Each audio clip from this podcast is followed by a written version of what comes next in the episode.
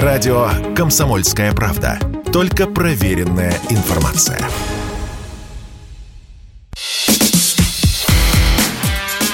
Диалоги на Радио КП. Беседуем с теми, кому есть что сказать. И снова здравствуйте. И снова в эфире радио «Комсомольская правда». Я Сергей Мордан. У нас в студии сегодня с побывкой Дмитрий Стешин, специальный корреспондент. Дим, спасибо, что заехал. Вот э, две да недели нет. отпуска. Есть чем заняться, я думаю. Ну, помыться, да, отоспаться. Обнять э, восьмимесячную дочку, которая родилась практически в, снач... в, начало... в начало спецоперации она родилась. Ну, как у тебя ощущения? Я вот э, максимально тупо и издалека начну. Вот э, в эти нелегкие дни. Ну, то есть, всех подотпустило, ну, меня, по крайней мере, там чуть-чуть подотпустило. Ты про Херсон, да? Про Херсон, да. А вот у тебя как? У меня, э, я был там 5-10 октября. Херсон, Новая Каховка. В Херсон я мотался одним днем. Э, тогда Даринский мост обстреляли, попали прямо в автобус со школьниками. И на автобусной остановке общался с местными людьми, пытался общаться. Угу. Потому что от меня шарахались просто так, а от камеры так вообще. Боялись? А, да, но я нашел людей. Я очень надеюсь, что они выехали. Женщина, учитель, муж МЧСник. Я надеюсь, их вывезли, они не остались там. Вот они Э, не побоялся директор ДК со мной поговорить к День учителя. Они тогда как раз в этот день отмечали. Но в целом ситуация была значит, близка к панике и истерике. Это было видно, например, я не буду уточнять по поведению военных. Вот. Э, бежали с передовой пятисотые переодевались там на дачах на правом берегу Днепра в гражданку. Я видел, как их привозили. Бежать им особо было некуда, только на дамбу Новой Каховки. Там их и брали. Вот. А, потому что это была, по сути, единственный сухопутный путь на другой берег. И стратегические и тактические решения нашего командования я понимаю. Угу. Значит, несчастный город Каховка, где, а, который получал а, в один день там 100 прилетов было. А, били хаймерсами, хаймерсы смешивали с ольхами. Угу. Из 12 в среднем сбивали 10 вот. Квартирная хозяйка Света в красном маленьком платье и сапогах Батфортах по этому мертвому городу носилась. Предложила мне пойти с товарищем погулять на берег Днепра. Там, говорит, правда, все карусели и бары закрыты, но там все равно красиво. Угу. И мы практически воспользовались ее советом. Уже, значит, стали ботинки завязывать. И тут, значит, сирена воздушной тревоги. Мы видим, что прямо вот туда, куда мы собирались от дома идти, встают разрывы. Я их отснял, там выкладывал у себя в телеграм-канале. Вот три прилета по городу. И было ощущение э, начала конца, и, собственно, не было никаких сомнений, что мы уйдем. Уйдем на Днепр, встанем на другом берегу. Потому что держать плацдарм... Зачем берут плацдармы? Плацдармы да, берут, чтобы с них наступать. Вот. Если наступать не собираются, нет желания, нет сил, то какой смысл удерживать в кровопролитных боях? Мне один из... Мне немножко рассказывали там подробности этих боев. Я все не могу выкладывать. Один из э, э, командиров 810-й бригады морпехов Черноморского флота рассказывал, как наши морпехи занимали безыменное раз за разом. Семь раз занимали, да. А к ним не подходили, к штурмовым группам, люди на закрепление – то есть штурмовая группа отрабатывает весь боезапас, который есть, и ждет, что значит, на ее плечах ворвутся уже люди, которые займут позиции. Не подходили. Семь раз. Дальше. Наши заняли безыменное. Не могут понять, почему, значит, укропам, которые стоят напротив них, совершенно беспрепятственно подвозят пополнение, вывозят раненых, э, привозят боеприпасы. Они сразу к смежникам, кто там с левого, с правого фланга стоял, что, происходит? Почему вы укропов пропускаете, по сути, через свои порядки? Они говорят, мы по ним будем стрелять, нас тогда артиллерия накроет. Вот. Но не хочу делать выводы из сказанного. Наверное, сейчас это уже можно рассказать, да? Да, нужно, мне кажется, об да этом нужно, рассказать. Да. При том, что морпехи сами по себе героические, вот. Но не все. Я даже не знаю. Вот э, я же должен тут э, какую-то обнадеживающую фразу хотя бы сказать, либо нейтрализовать э, твой пессимистический тон, как водится, но что-то как не складывается. Но а все же задам глупый вопрос. Ведь это не первый, не второй, не третий месяц кампании. Это уже 8 месяцев было.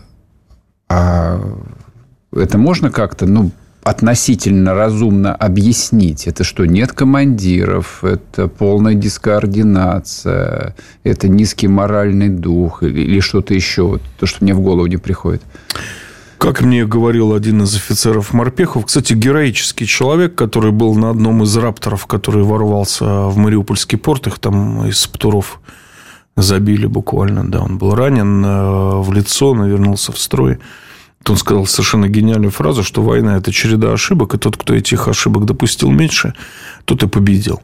Вот. Мы а, с самого начала, мы с, самого названия а, мероприятия, да, мы допустили ошибку, потому что мы устроили спецоперацию против а, государства, заточенного на тотальную войну до последнего украинца, да, а мы пытаемся с ними спецоперировать. Они на нас, значит, кидаются с клинком, а мы отбиваемся э, подушкой. Ну, сработали э, накопившиеся системные э, проблемы в армии. Э, помните, как мы, значит, как общественность требовала, и я требовал, и в эфире студии Радио КП, там полковник Баранец требовал, чтобы военные жили достойно, чтобы у них был соцпакет,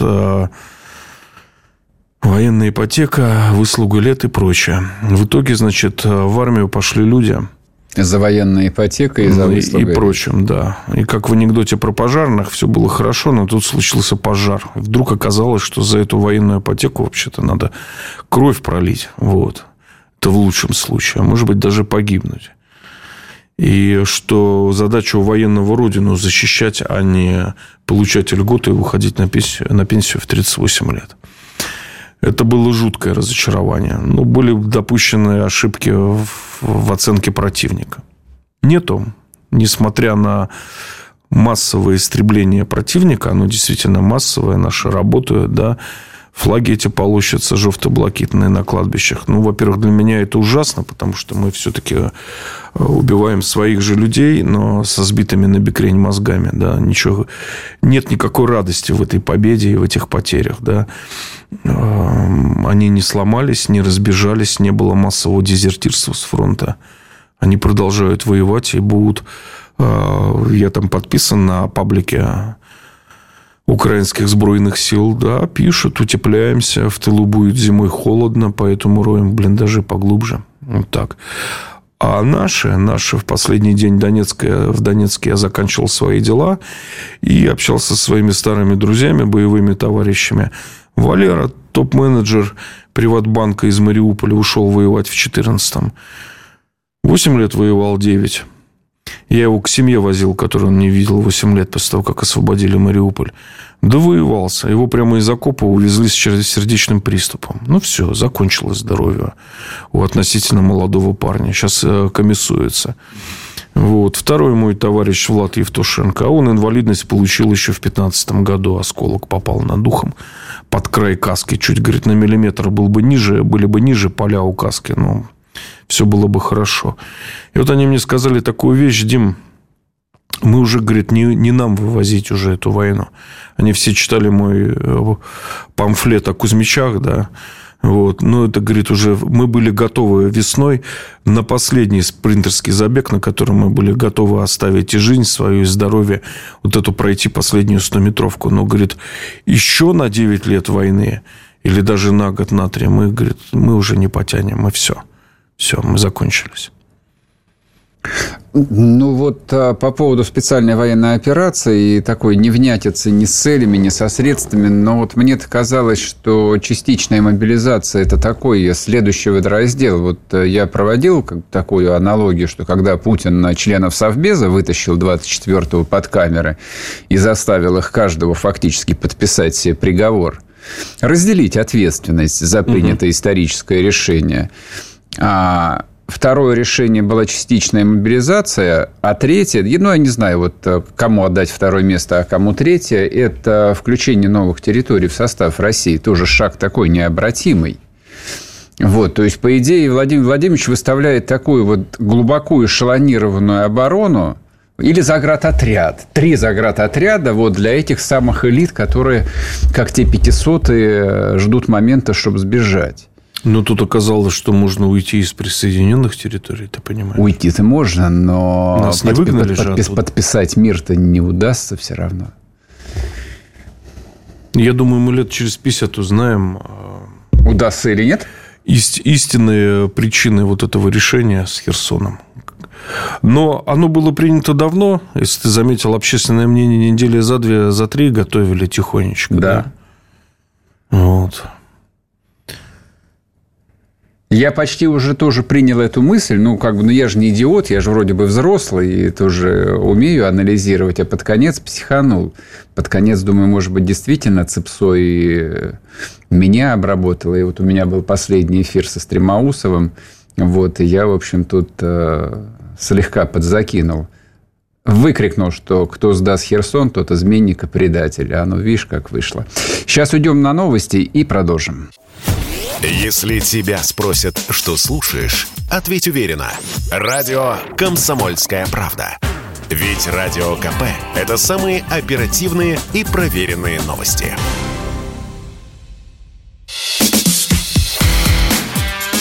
Диалоги на Радио КП. Беседуем с теми, кому есть что сказать. И снова здравствуйте. И снова в эфире радио «Комсомольская правда». Я Сергей Мордан. Дмитрий Стешин, специальный корреспондент «Комсомолки», вернулся с Донбасса. Точнее, с Херсона. Точнее, правильно так ведь надо сказать. С, Донб... Э, с Херсона, Через с Донбасс, да, из-под с ю... Угледара. С юга России. Да, с юга России. Из Донецка. Не поверишь, куда я зашел последнее место в Донецке.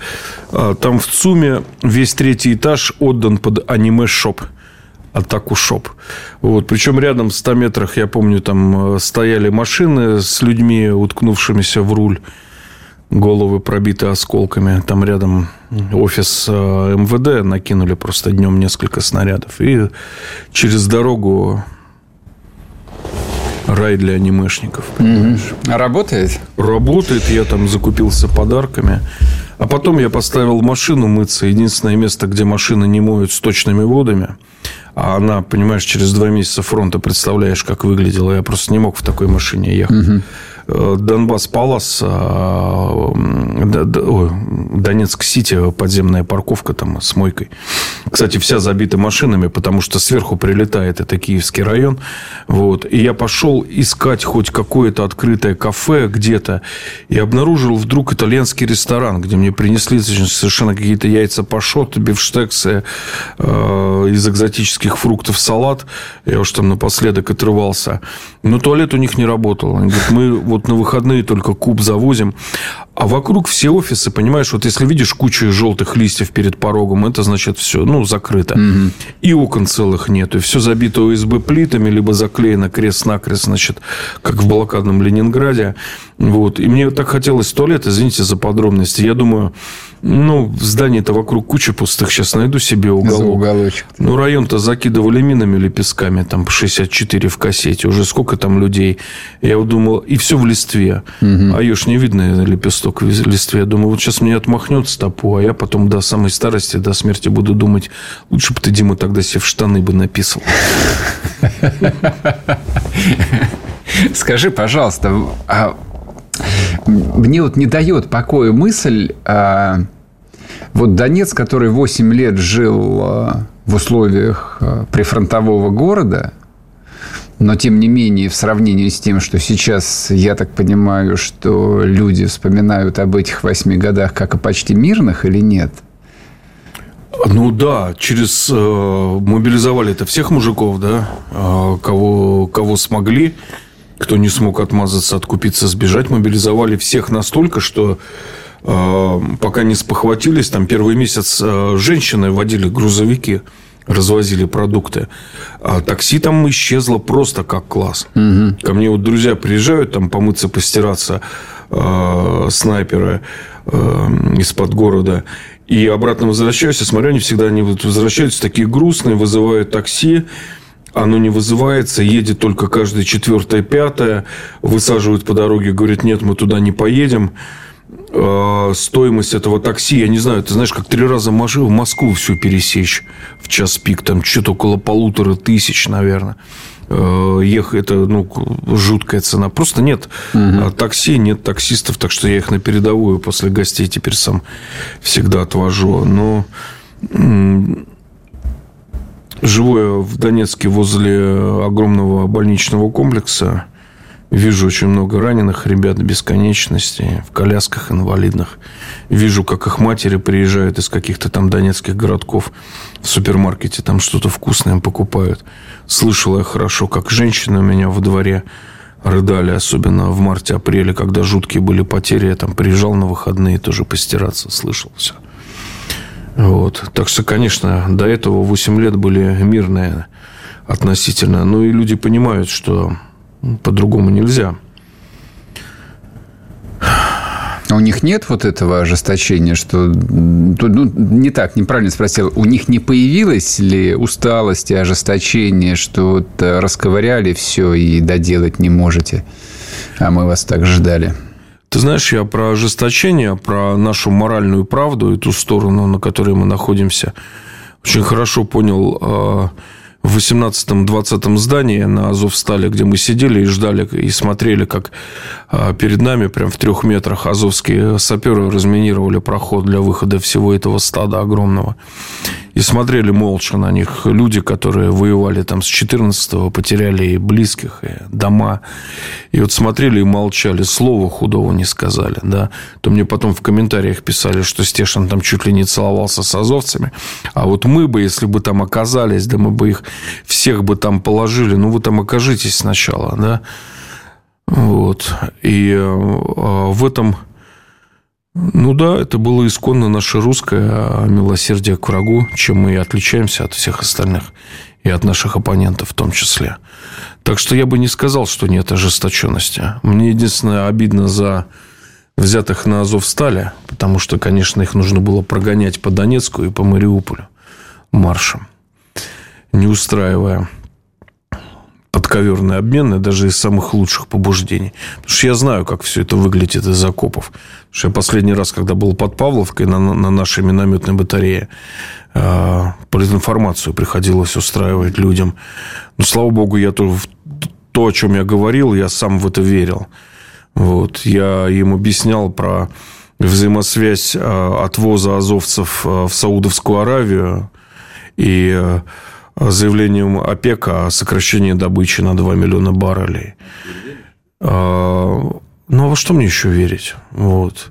Я им рассказывал про разблокировку зерновой сделки и буквально через сутки заявление Эрдогана о том, что Швеция с Финляндией не выполнили все условия для вступления в НАТО.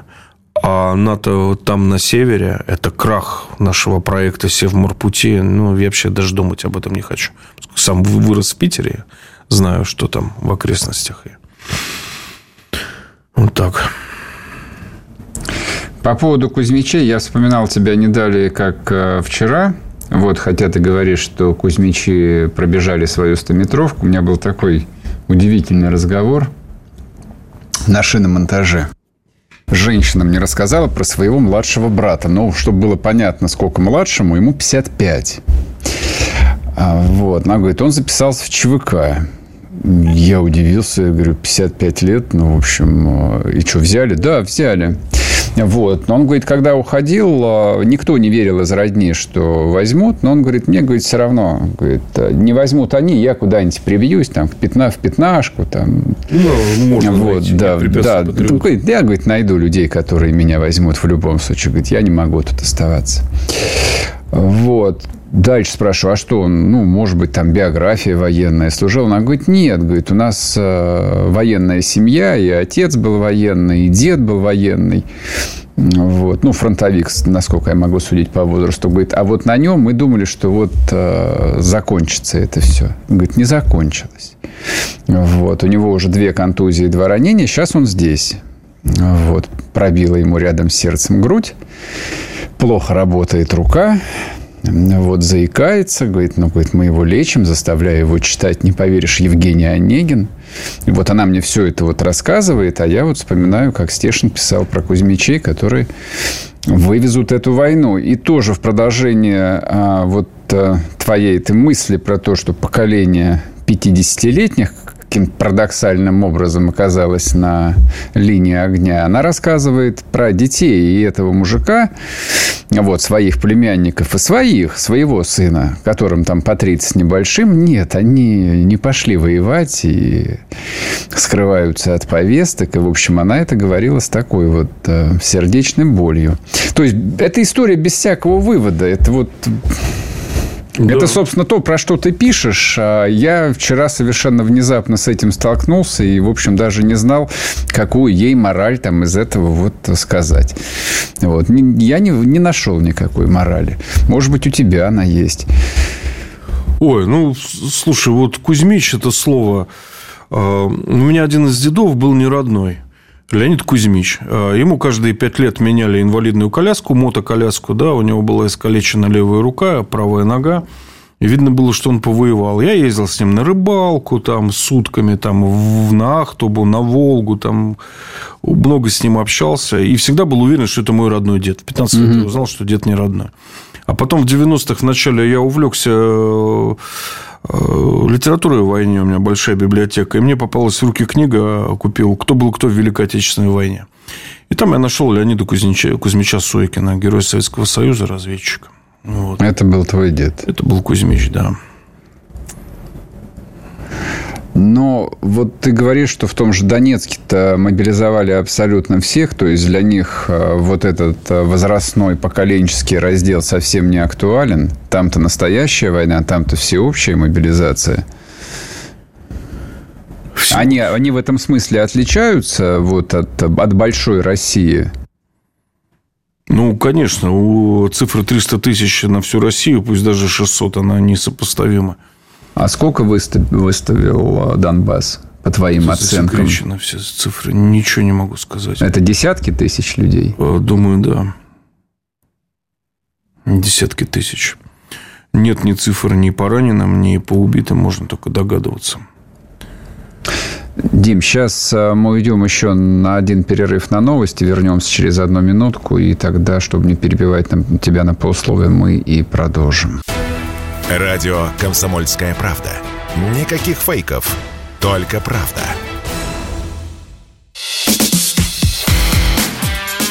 Диалоги на Радио КП.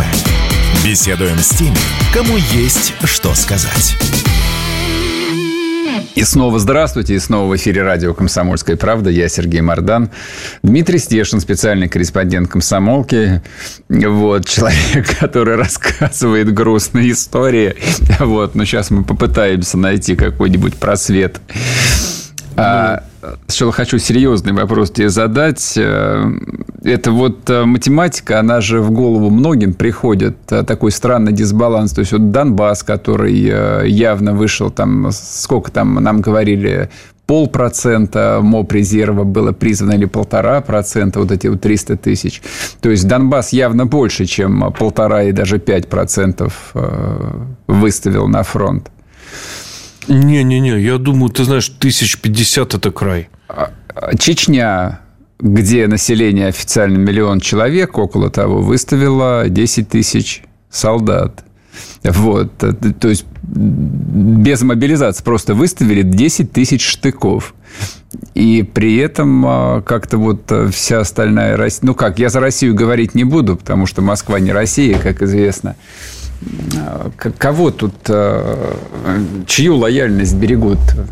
Столичных городов или как? Или действительно просто мобилизационное управление не в состоянии больше переварить, чем 300 тысяч человек? А я развею один миф. Позывной «Москва» на фронтах южно-русских весьма распространен. Это москвичи, Москва, соответственно. Да. Так я приехал с Донбасса со своим другом, снайпером с позывным «Москва», угу. который без продыха с середины февраля воюет. Там, когда он позвонил жене и сказал, что его все-таки отпускают на 10 дней, то у Насти там чуть сердечный приступ не случился, хотя весьма молоденькая барышня. Угу.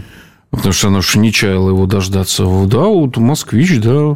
Нет, так я же рассказал тоже про московского мужика-то. То есть, это Подмосковье, ну какая разница-то? Одно и то же. Уж пересмотрят отношения-то в коллективном бессознательном. Сомневаюсь я очень сильно. А, как ты думаешь, вот а, не первая война в твоей профессиональной биографии, оттуда ты не вылезаешь, а с какого, по-моему, ты в начале февраля же туда уехал. 1 февраля я уехал. Дочке три дня исполнилось. Да, и поехал. Да, молодец, да-да-да. да. У меня есть дела. Мне сказали, что я хорошо устроился. Ну вот а, на, девя... на девятом месяце, девятый месяц почти уже закончился. Как ты думаешь, а, вот эта частичная мобилизация, она единственная? Вот, или... Нет, она только стабилизирует фронт. Не более того? Да. Дальше там а, либо политики надеются о, о чем-то договорятся, либо все-таки у Украины подломятся ножки. С чего, Если бы, с чего бы они должны подломиться? Продолжат ее отключать от электроэнергии и современной инфраструктуры.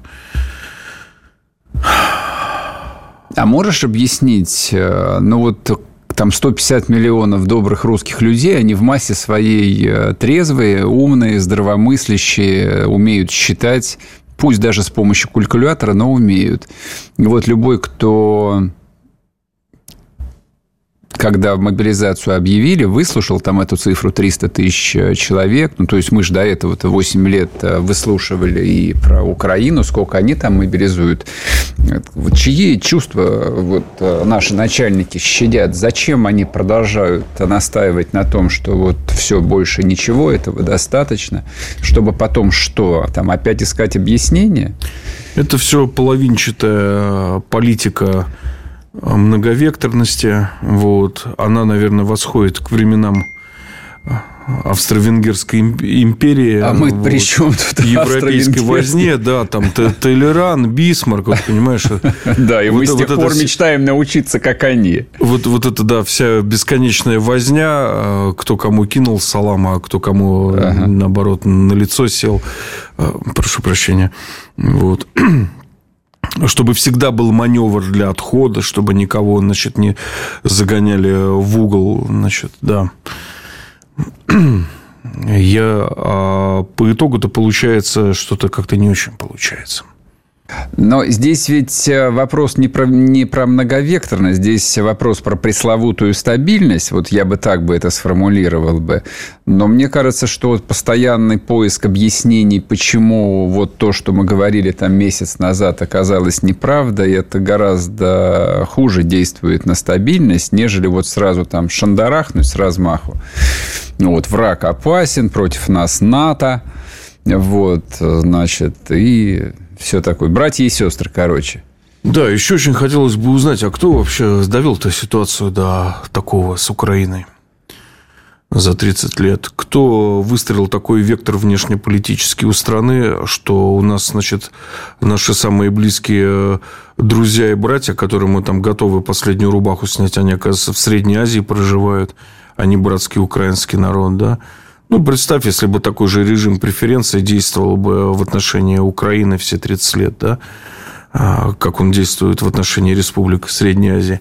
Ну, вот там единственное, как бы стабильно, что ни там, ни там мы не получаем ничего за нашу доброту в ответ, да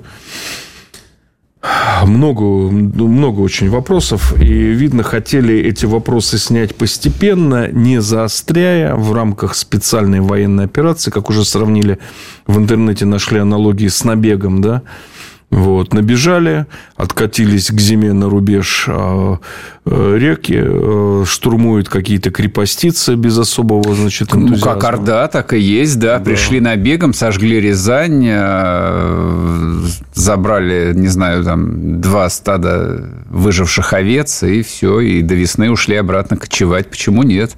Только не получилось. Да. Там, где я был, там нельзя разводить открытый огонь потому что летают квадрокоп... mm-hmm. квадрокоптеры с тепловизорами, поэтому никаких там бьется в тесной печурке огонь, такого нет. А, а так, как греются люди? Газовыми баллонами, а, перекрыв там блиндаж двумя-тремя Чтобы не было видно теплового да, следа. Чтобы не фанило.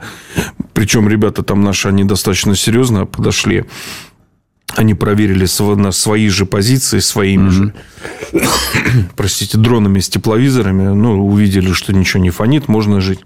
И в вентиляционную трубу к ним залетела синичка, забралась за изгиб трубы. Пришлось трубу снимать, синичку спасать. Она из чувства благодарности еще несколько суток не улетала, тусовалась там со всеми ее с рук кормили салом. Очаровательно, я бы сказал бы. А вот в прошлый раз, когда мы с тобой интервью делали в этой студии, я спрашивал тебя, как у тебя ощущения от Москвы. Вот чувствуется здесь война или не чувствуется? Что-нибудь поменялось? Нет, все то же самое. Москва живет в своем ритме. Все это далеко. Я даже уверен, что 80% прохожих, если начнешь что-то расспрашивать или выяснять его мнение о Донбассе, он замашет на тебя руками и убежит. Вот. Но это не все люди. И 20% москвичей достаточно, чтобы обеспечить фронт э, бесперебойно тем, что нужно. С квадрокоптерами ситуация уже выровнялась. Это не весна. Квадрокоптеры есть в войсках, есть и теплые вещи и так далее. Я сам как бы подписался, помогаю гуманитарщикам, завожу, отвожу, координирую, рекламирую сбор. Это гражданское общество обеспечивает. Да, это работает гражданское общество. Но если бы было бы вовлечено в него хотя бы 80% э, жителей России, может быть, мы имели бы другие результаты к девятому месяцу. Ну, 80% жителей России мне каждый раз в чате, когда я анонсирую тоже сбор, они мне пишут, типа, а где наши налоги? Мы платили 20 лет, где? Что вы у нас теперь собираете. Я говорю, я у вас не собираю. Я говорю, вы можете делать, можете не делать. Но этот вопрос, он же по-прежнему в, воз, в воздухе витает. Что э, меня не отпускает, э, вот, э, а украинцы как на такой же вопрос себе отвечают? Они его задают, как ты думаешь, не задают? Или они просто вот... Э, в 15-16 был кем-то отдан приказ свернуть все волонтерское движение – особенно ну, с Донбассом, да, угу. их стали страшно щемить, кого-то даже посадили, вот, грузы задерживали, и в то время э, на Украине собирали крышечки, вот, все работало, угу. и поэтому к началу боевых действий они оказались просто на какой-то порядок вообще э, выше, математический, выше снаряжены и, и собраны к началу боевых действий, да, а у нас зато раздали железные каски с винтовками трехлинейками. Даже кто-то до сих пор пытается объяснять, какое это хорошее оружие. Вот. Да уже нет, по-моему. Есть, есть. Буквально пару недель назад ему там ответили достаточно грубо ребята воюющие, типа, тебя бы ждем в траншеи тебя с Сказкой 43-го да. года и с да. трехлинейкой. Ну и когда все это закончится, то есть ты-то вот просвет видишь в чем-то или нет? А я Хорошо, вижу... вот из, сейчас, прости, угу. я просто закончу мысль. Хорошо, вот с квадрокоптерами, с зимним обмундированием, слава богу, оказалось, что есть э, вот это вот... Есть народ, можем его гражданское общество назвать, можно назвать его просто. Есть народ, вот, который э, свое дело уже сделал. А вот кроме этого, сейчас вернемся после перерыва, Дим, и ты сможешь ответить. Радио «Комсомольская правда». Мы быстрее телеграм-каналов.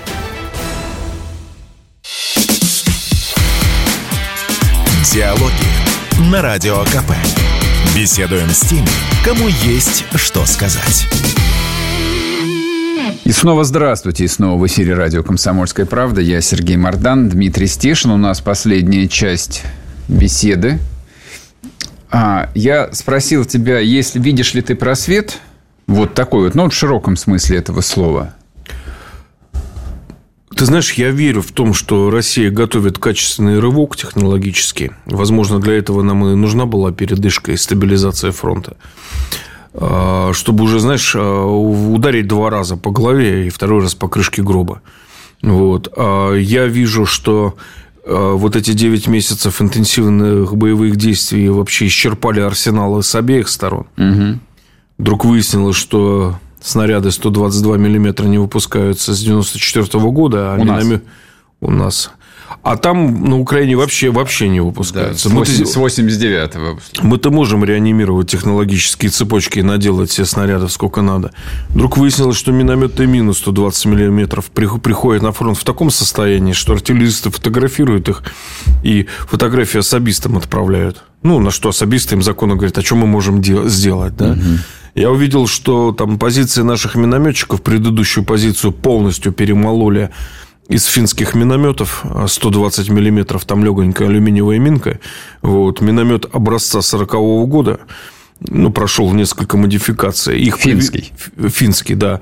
Их украинцам привезли на фронт вместе с минами. То есть у них не было штатных боеприпасов к нашим проверенным советским родным 120-миллиметровым минометам. Я такой, знаешь, видел только по 43 году а, под э, станцией Погостя где были бои за блокадный Ленинград траншеев, в которой, значит, было гильз от, патрон, от патронов системы, к системе Лебеля по колено, и на бруствере лежали 6 пулеметов Гочкиса образца 1914 года. То есть, кончились патроны, пулеметы просто тупо выкинули. Вот с финскими минометами также. А заменить эти пулеметы было нечем. Угу. И у украинцев такая же ситуация. Вот. А я вижу, что и западные арсеналы они подисчерпали, а Запад думает о том, что вдруг ему придется с Россией воевать, и чем ему воевать. Вот. И, собственно, намечается какая-то э, усталость не с нашей стороны. Мы-то, мне кажется, закусились серьезно с этой войной. Мы понимаем, что перефразируя Костю Крылова, да, э, людей, которые э, не смогли победить украинцев, с, ними можно делать все, делать что, все, что угодно. да. Вот. Так что нам-то отступать некуда. Слушай, это мы с тобой понимаем, а вот э, понимают ли это большие начальники, и, честно говоря, меня по-прежнему, по-прежнему мучают смутные сомнения. Ну, я могу вспомнить там разговор с одним из весьма информированных людей в донецкой гостинице, где номер 7 тысяч рублей в сутки, и вода один час в день. Угу. И прямо в обеденный зал снаряд 155 миллиметров прилетел, поэтому оттуда все сбежали. Вот мы с ним сидели, две пачки сигарет выкурили подряд за два часа. И он мне сказал, что все движется к 17 году.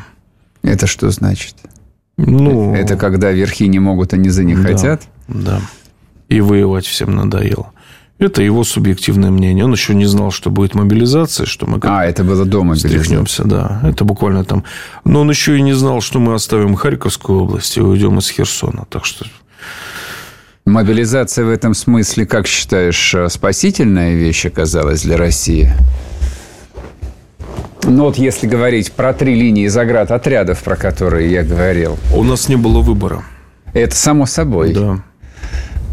Но мне кажется, просто вот и у Путина перед 24-м не было выбора, кроме как вытащить э, верховных сановников империи и заставить их под камеру говорить, что они поддерживают все, что сейчас начнется.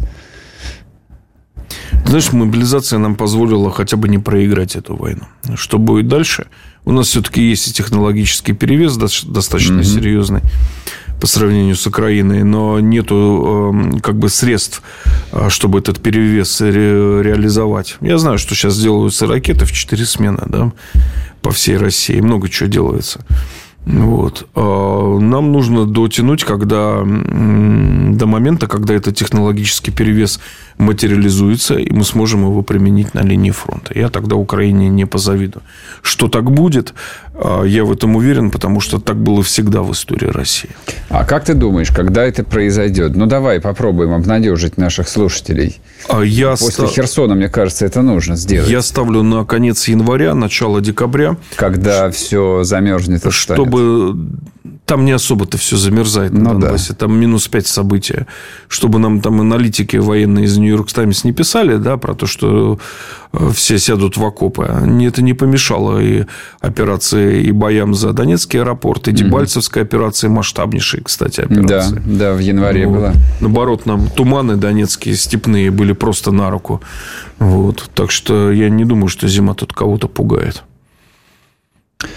То есть мы а, ждем Новый год. Ах, ну, коль вспомнили Новый год, а, и коль мы с тобой э, проконстатировали, что Москва совершенно живет своей э, насыщенной жизнью, как ты думаешь, вот э, новый 2023 год будет отмечаться так же широко и жирно, как и прежде? в России? Или все же, в общем, слегка так притормозят те, кто распоряжаются бюджетами? Ну, говорят, тут Киркоров будет петь и танцевать в лосинах в законодательном собрании. Это уже, это фейк. Это фейк, да? Да, да, мне Прошу. написали сразу, сказали, что Сергей Александрович не, Мои извинения, не разгоняет. Да, да, Филипп Бедросович, извини, дорогой. Не-не-не. Нет, нет. Ну, ты видел, какая была реакция в обществе на вот эти дни прокисшего варенья и помпезные конечно, на, и, день, на день города? Э, ну, дни городов там. Но это не помешало его, в общем, отметить по полной программе в запланированном формате с колесом обозрения и со всем остальным э, безобразием. Слава богу, я это не видел. Да, тебе да. повезло.